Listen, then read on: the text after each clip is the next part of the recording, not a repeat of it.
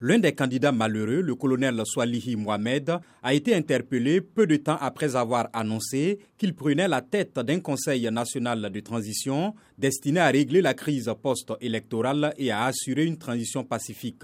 L'un des membres de son état-major de campagne, Kamal Eddin Sindou, a expliqué qu'il a été appréhendé à son domicile par des gendarmes. Peu après, des témoins ont rapporté avoir entendu des tirs autour du camp militaire Kandani à Moroni.